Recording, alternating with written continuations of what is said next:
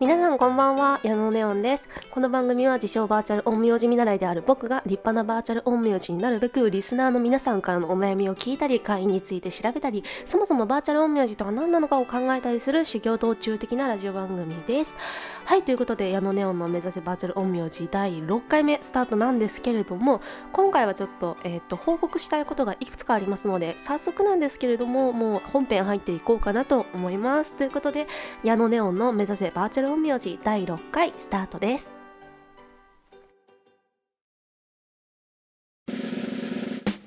矢野ネオンの目指せバーチャル陰陽師はいということで矢野ネオンからのご報告いくつかあります、えー、まず1つ目 YouTube でのチャンネル活動を始めましたイエ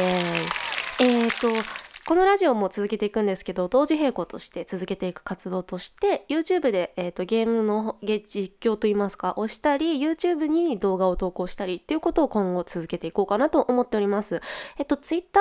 から飛べると思いますのでていうかまあ Twitter 見てくださってる方はあーあーっていう感じだとは思うんですけれどもまあ気になる方はぜひという感じです。このラジオよりも相当ゆるい感じで喋ってます。本当にゲームをやりながら、その時思い浮かんだこととかをすごいリズム感よくというか 脳みそを通さずというか、脊髄反射でというか喋っておりますので、まあ気になる方はちょっと見てみてくださいね。で、そちらではあの僕動いております。なんと、そう、矢野ネオンが、えっ、ー、と、顔とかが動いておりますので、ビジュアル気になるぞって人はちょっと一回ね、見てもらえればいいかなと思います。で、えー、2つ目。ツイッターでの動画企画を始めました。はい。ね、これもまたツイッター見てる人はご存知かと思うんですけれども、えっと、ツイッター上にて、日めくり会議という企画をちょっと始めております。これは1日1つ1分半くらいの動画を投稿してまして、えー、今日の日めくり会議という感じで、あの、この番組の今日の推し会議みたいな感じの、すっごいライトバージョンみたいな感じで、もうね、マイナーでよくわからない会議を説明したり紹介したりそれに関する僕の感想をちょっとつぶやいてみたりみたいな感じで、まあ、Twitter で見れる気軽な動画の企画を始めております。という感じで、えー、矢野ネオンどんどん活動場所を今広げている最中でございますのであの なんだろうなよろしくよろしくねっていう感じのお話でした。という感じで、えーと、普通歌読んでいきたいと思います。えーラジオネームネオンにひょいさんからありがとうございます。このロリコンドモメのコラ画像でおなじみのバックベアードは結局何の妖怪なんでしょうか、えー、私はスティールボールランが好きです。カップヘッドは鬼畜。ありがとうございます。スティールボールラン好きなんですね、ネオンにひょいさんは。なるほどね。なるほどね。スティールボールラン好きね。OK。や本当にねジョジョジョジョ、まあ、読むっていうかジョジョに通ずるとあああなたは南部好きね。OK みたいなのあるんですよ。ありますよ。であとカップヘッドね。鬼畜。うん本当にね。カップヘッド耐久配信とかやりたいな。ちょっと増えてきたら人が。うん。であの本文というか僕が一番気になっているこのバックベアードなんですけど調べましたバックベアード。であのー、これはバックベアード自体そのだからこのロリコンの豆のコラ画像に使われているあのあのバックベアードっていうのは水木しげるさん「ゲゲゲの鬼太郎」の水木しげるさんの完全創作の妖怪となっております。で、えっ、ー、とまあなんですけど、まあ、おそらくこれが元ネタだろうみたいなのがポツポツ見つかっているっていう感じででバックベアードっていう名前に関してはまずイギリスのバグベアという、えー、妖怪というかモンスターというか概念というかっていうのが名前の由来となっていてで見た目なんですけどこれに関しては、まあ、いろんななんだろうな幻想文学文学じゃないわ幻想絵画的なものからきっと流用されてるんじゃないかっていう意見が多くてで僕もまあそうだろうなって思って。っていうのも、えっと、ルドンっていう画家の方の絵のテイストに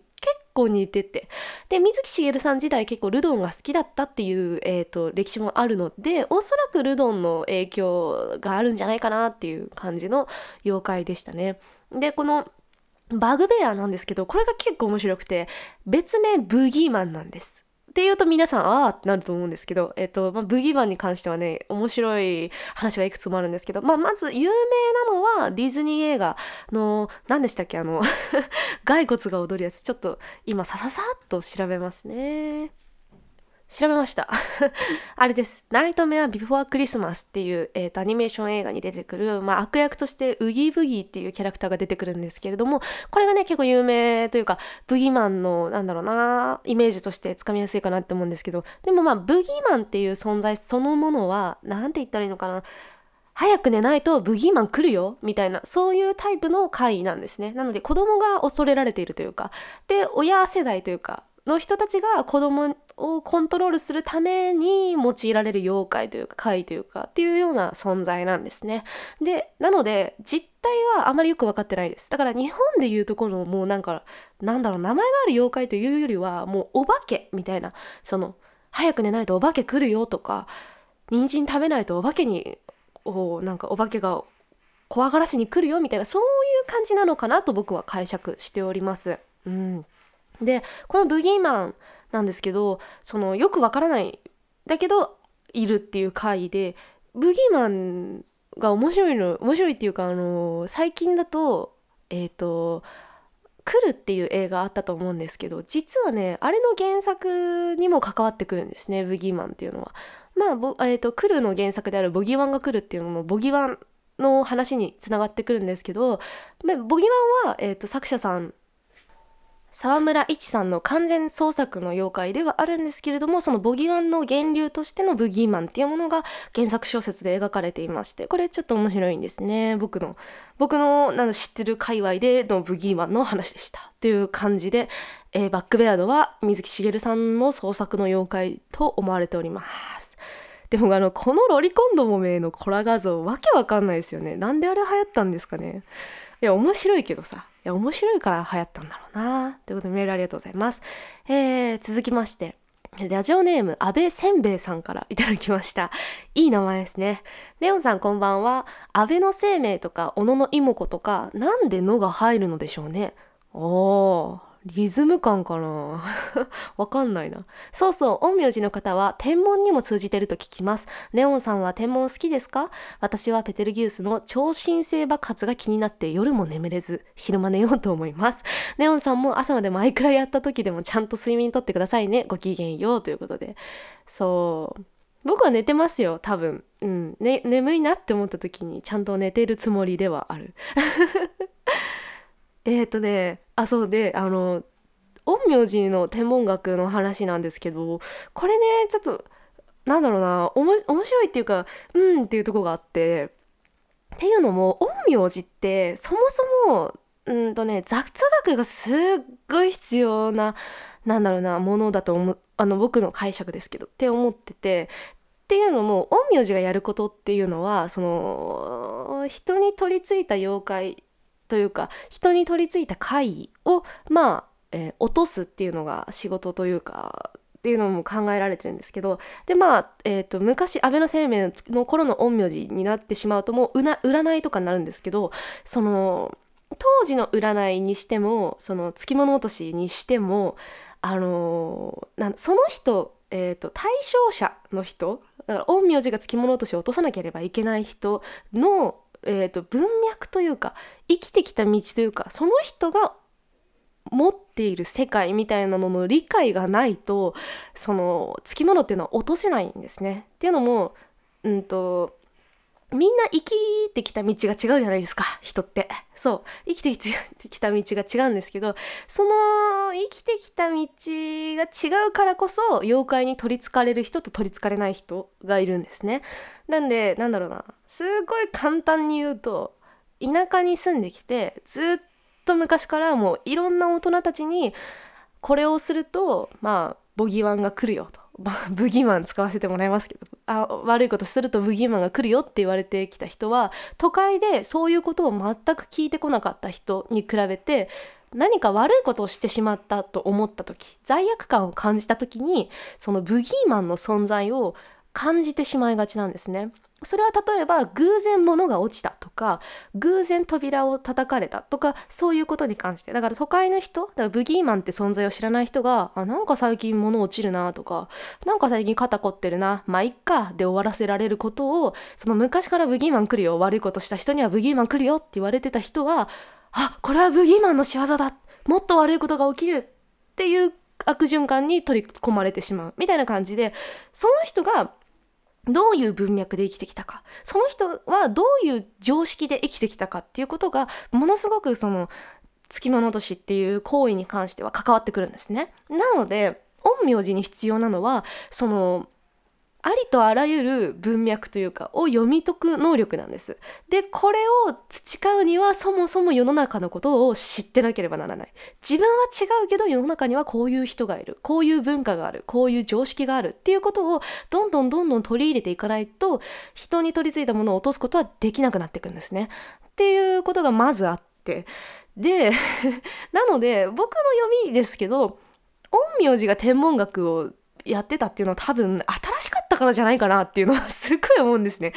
うん、で当時、えーと、の占いっていうのはものすごく政治的な何だろう仕事的なものだったんでそれに関してもやっぱ知識と,、えーと、経験があってでそれに基づいてそのなんだろうな進言をするみたいな仕事だと思うのでその辺はね結構うん、なんていうか、知識が欲しかったんじゃないかなっていうのがありますね。だから天文学、陰陽師だから天文学を知ってるじゃなくて、陰陽師は多分割と何でも勉強してたと思います。なんか 新しいなっつってこう勉強してたんじゃないかなって思います。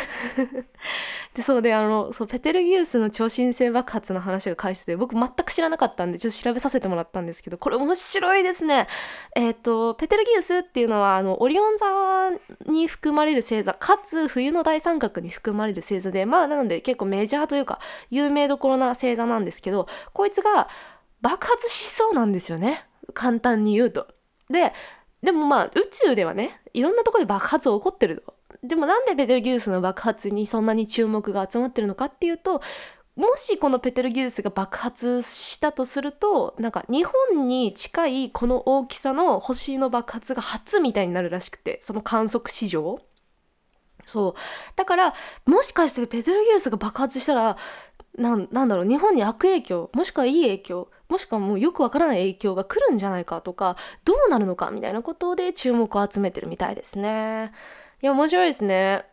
あの宇宙関連で好きなのがその宇宙でできた起こった出来事が地球に届くまでに時間がかかりすぎててそのだからもう爆発してるかもしれないみたいなのあるじゃないですかあれ僕大好きなんですよねだからこう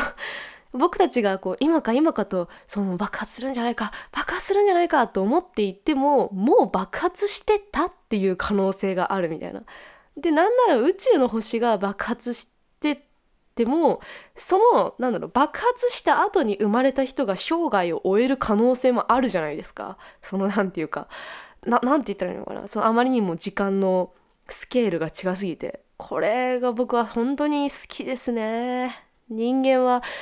ま、見方を変えるとちっぽけな存在であるということを認識できるのはいいですよね。まあまあこちらもね見方を変えれば絶大な力を持つ存在でもありますけどね人間は。という感じで、えー、お二人お二方もあのメール本当にありがとうございました。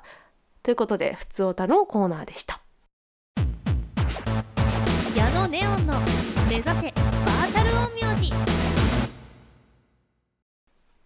続いてのコーナーはこちら。今日の推し会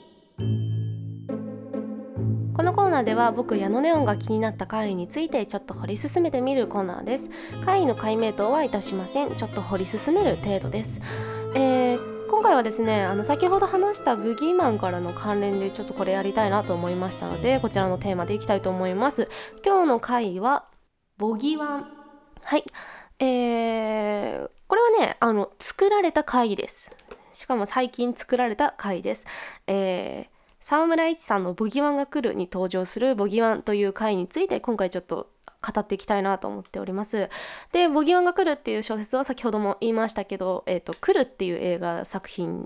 になってましてそのまあ原作というかですねという感じになっておりますでこれ面白いんですよね。あの 原作の「ボギワンが来る」は本当におすすめの小説でっていうのもその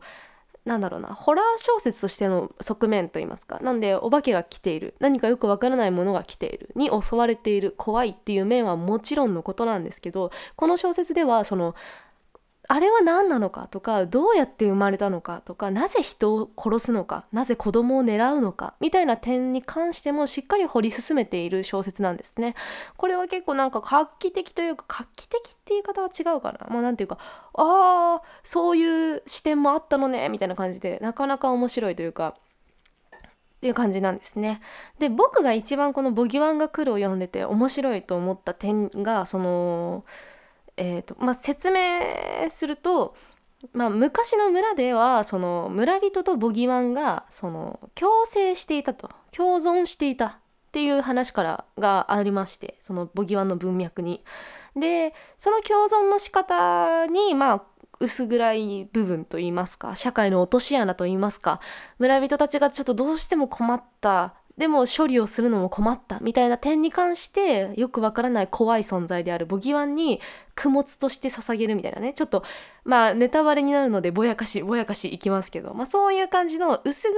い関係性ではありながらでもお互いにそのメリットを、えーと、享受しながら一緒に生きていたっていう歴史がまずあってでそれが近代化していくで現代につながっていくとそのボギワンがもう供物をもらえなくなってしまった村人たちももういなくなってしまったっていうことでボギワンが山から降りてきちゃったっていう話なんですね。で山から降りてきたボギワンはその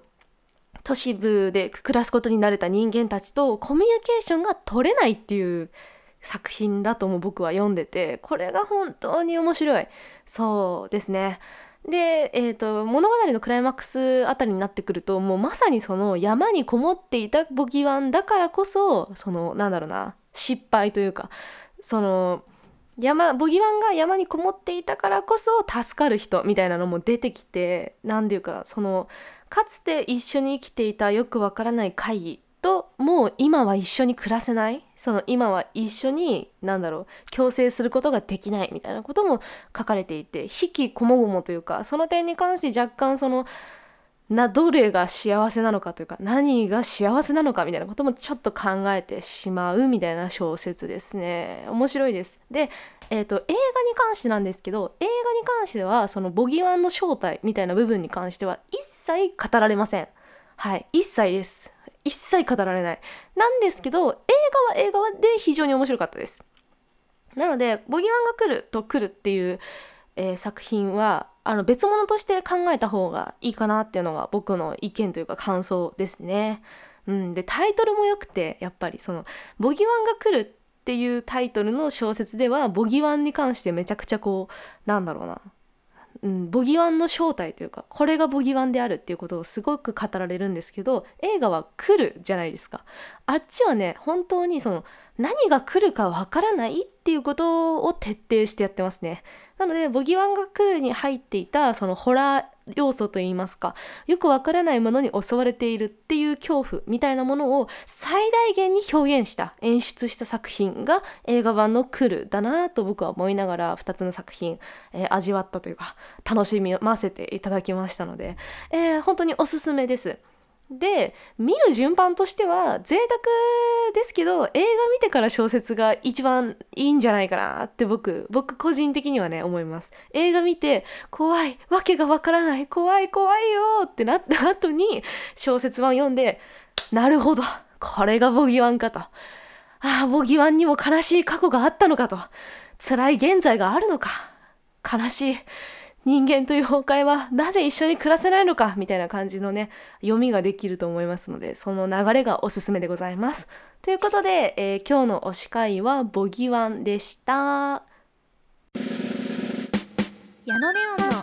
目指せバーチャル音名字